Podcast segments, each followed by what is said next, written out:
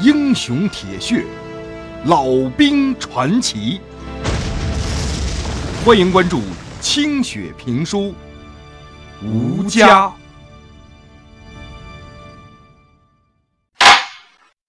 成为右倾分子的感觉，跟当年自己被解放军俘虏的感觉差不多。反正老旦这回啊，是又一次被当众拎出来了，懈怠生产，刻意拖延工期，破坏大跃进的伟大进程，种种罪名，把老旦推到了人民的对立面。公社要在板子村召开万人批判大会，周围几个大队的书记也都被揪出来，跟老旦列成了同伙。通通和老旦一样的下场。这是板子村有史以来最大规模的盛会。郭平原只要一想到这场大会的那规模，就会兴奋的一阵尿紧。二十年丰富的政治斗争经验，让他清楚的意识到。自个儿别看年近半百了，可还是等到了一次跃然而起的政治机遇。板子村大队的头把交椅已经是自己的囊中之物了，所以一定要有更高的远见和抱负，才能对得起这次机遇。公社和县里的领导明天全来，周围各大队的男女老少也将齐聚板子村儿。这时候不出手，更待何时啊？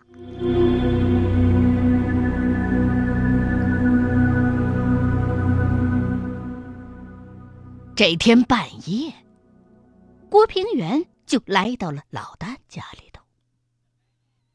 扳倒老旦，虽然有冠冕堂皇的理由，可是他心里头还是有点发虚。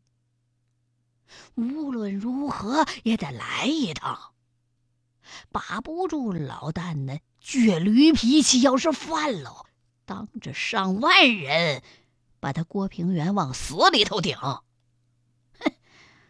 反正自个儿的目的已经达到了，做做姿态，也许能迷糊他一下，以免呐，这老不死的在明天的大会上蓄势反击。抱着这样的目的，郭平原推开了老旦他们家的院门，院子里头。静悄悄的，并没有郭平原意料当中的女人的哭泣声，这让他多少有些失落。嗯，郭平原故意咳嗽了一声，冲着屋里边喊：“解放啊！俺平原来看你来了，没上炕的吧？”门。开了，怒目圆睁的老旦，一张黑脸被那烟袋油子熏得锃亮的看着他。郭平原心里头一紧，赶紧抢先打招呼：“哎呀，就知道你还没睡。哎呀，这出了眼下的事儿，俺得过来跟你磨叨磨叨，怕你心里边想不开。你少他妈跟俺来这套虚的！你当俺不晓得你个球干的啥事儿啊？啊？”俺在那边联络各大队的书记，你就跑去公社里边撂俺的黑砖，你真算个角色呀你！你放心吧，俺想得开，用不着跟你磨叨，不就是拉出来批吗？老子枪林弹雨多少年，还怕你这胆子唾沫星子？老旦憋了一晚上的怒火，直通通的发作了。他已经呆坐了半宿。和自己的女人愁眉相对。公社的领导跟自己只是个面首，没什么交情，也没有啥那个叉个叉的什么阶级情谊。县里边的楚建县长，如今都不知道上哪儿去蹲牛棚去呢，自身难保啊，再也指望不上了。老旦就掰着手指头数，方圆百里。竟然就已经没有可以倚重的人了。三十八军远在保定，老首长们也没办法插手这种地方政务。想来想去，老旦的心哇凉哇凉的。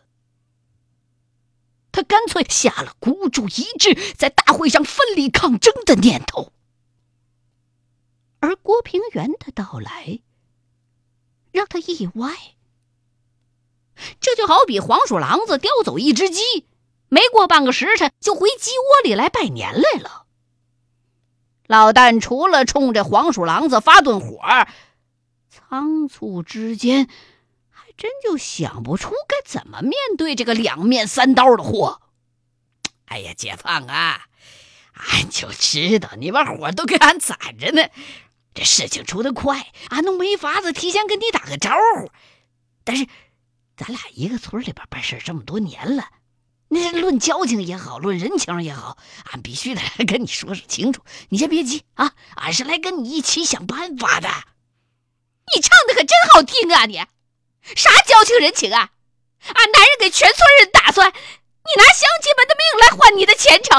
俺男人挡了你的道是吧？你别装这张臊脸了，你！你要还有点廉耻，你赶紧跳到自家茅房里边淹死个球的算了。翠儿得知了这场巨变之后，一开始的确是哭哭啼啼了起来。嘴上已经把郭平原和谢国雅所有的祖先都日了无数遍了。可后来见自个儿的男人眉头紧锁，不吭不响，只是在那儿闷着头的抽烟，就理解了男人那颗压抑的心了。右倾分子。这四个字儿天天在村口喇叭里边呼来喝去，耳朵早就听出讲子来了。哪成想这顶大帽子扣在自己男人的头上，竟然是这样的可怕。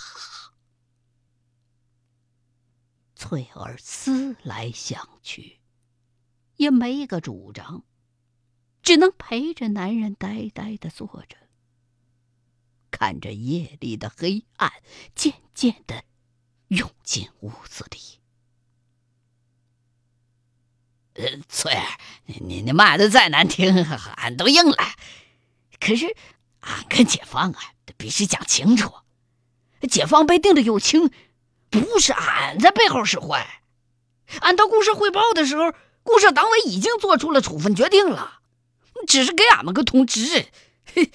对于板子村大队的问题，公社那边早就知道头了尾了的，这县里边就通气了。俺跟国衙去不去，跟你被定成右倾分子 没关系的。俺和国衙都说了解放不少的好话呢，可是解放硬是要坚持停工，跟别的大队去协调去。那这公社知道这事儿之后。就原本呢是要把你们几个书记都弄到公社去的，是俺为了不让你委屈，看情形这公社的决定也改变不了了，俺就坚持在板子村开这个批判大会。你想想，这好赖是在咱们自个儿的地上，这会上哨点子唾沫星子，可是从台子上一下来，那咱不不还是乡亲吗？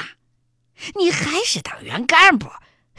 这背地里头还不得叫你一声老书记啊！说完这番话，郭平原对自己简直都要崇拜了，他自己都感到非常的惊讶。哎呀，你说说，连个草稿都没打，不加思索就能编排出这么一番圆圆呵呵的话来，我多能耐！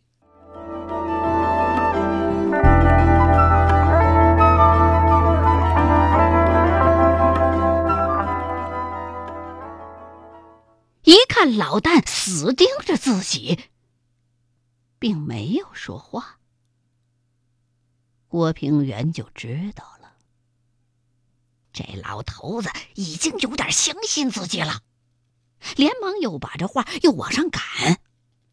俺在咱大队支部会上跟你建议过多少回呀，让你不要动了停工的意思。解放啊！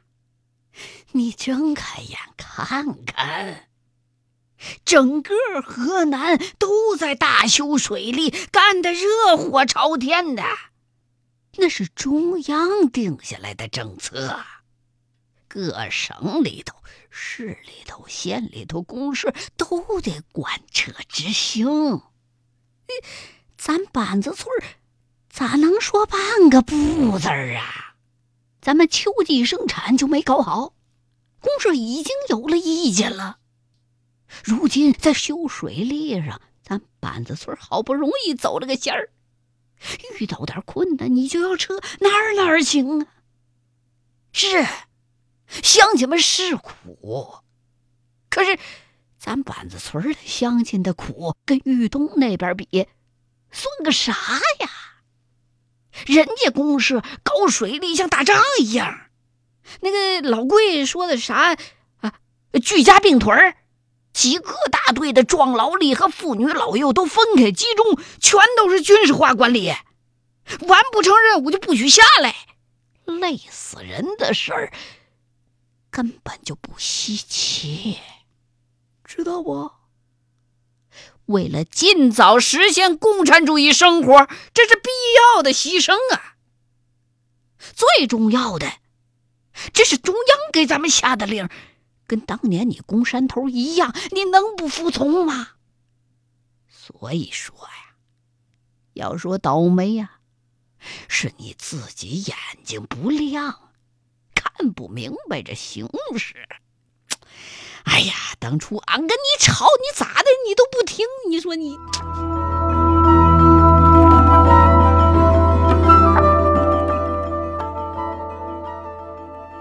郭。平原的巧舌如簧，终于打动了老旦。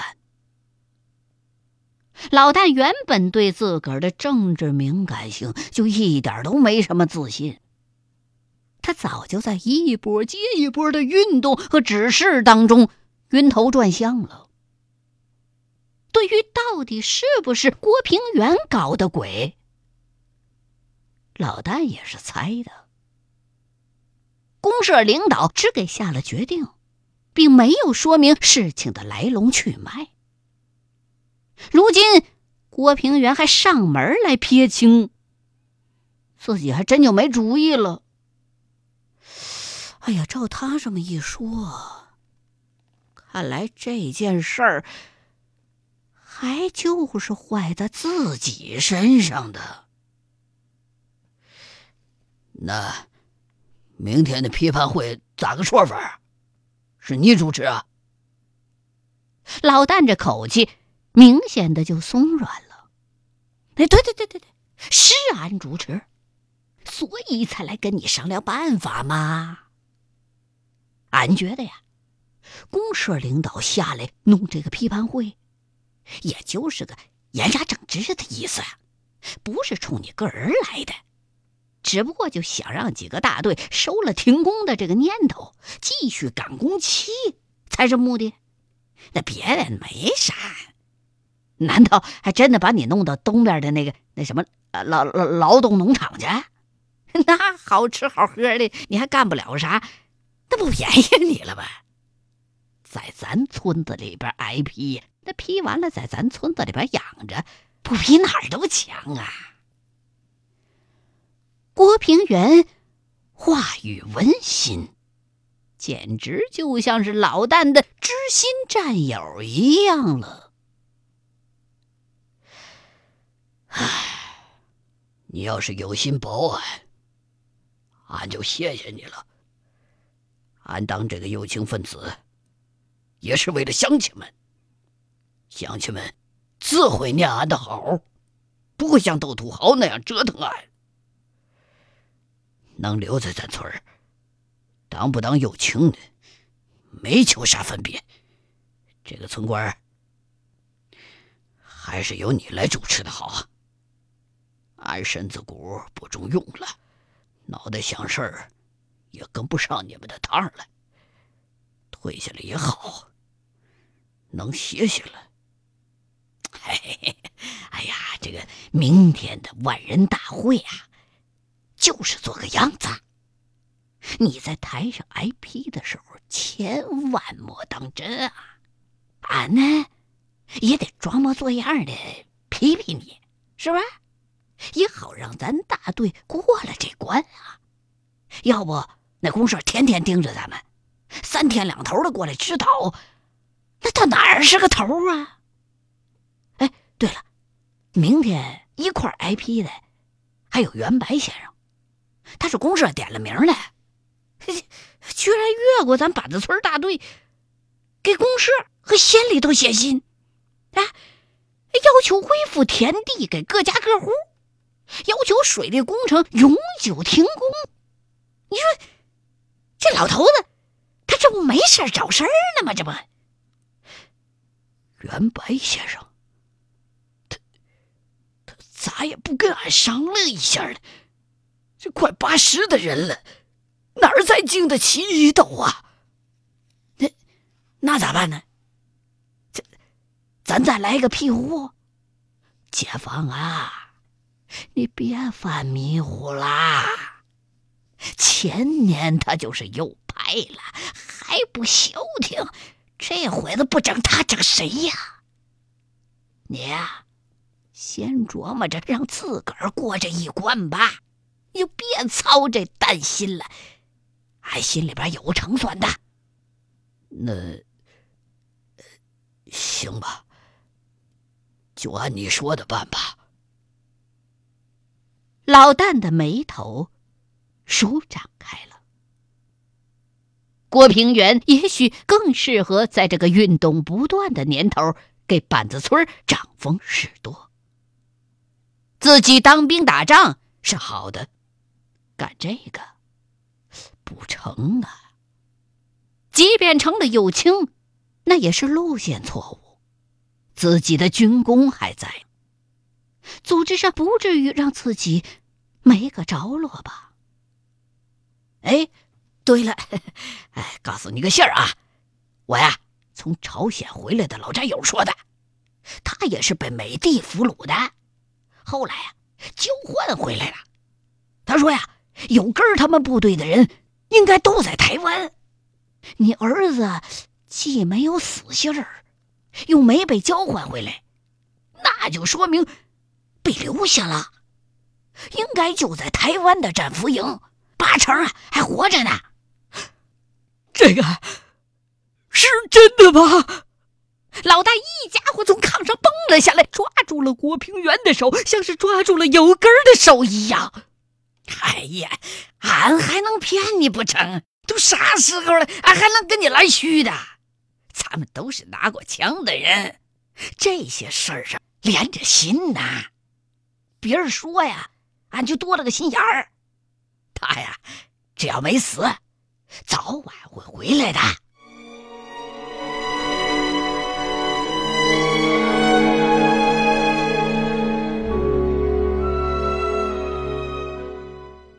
欲知后事如何，欢迎各位继续收听清雪评书《吴家》。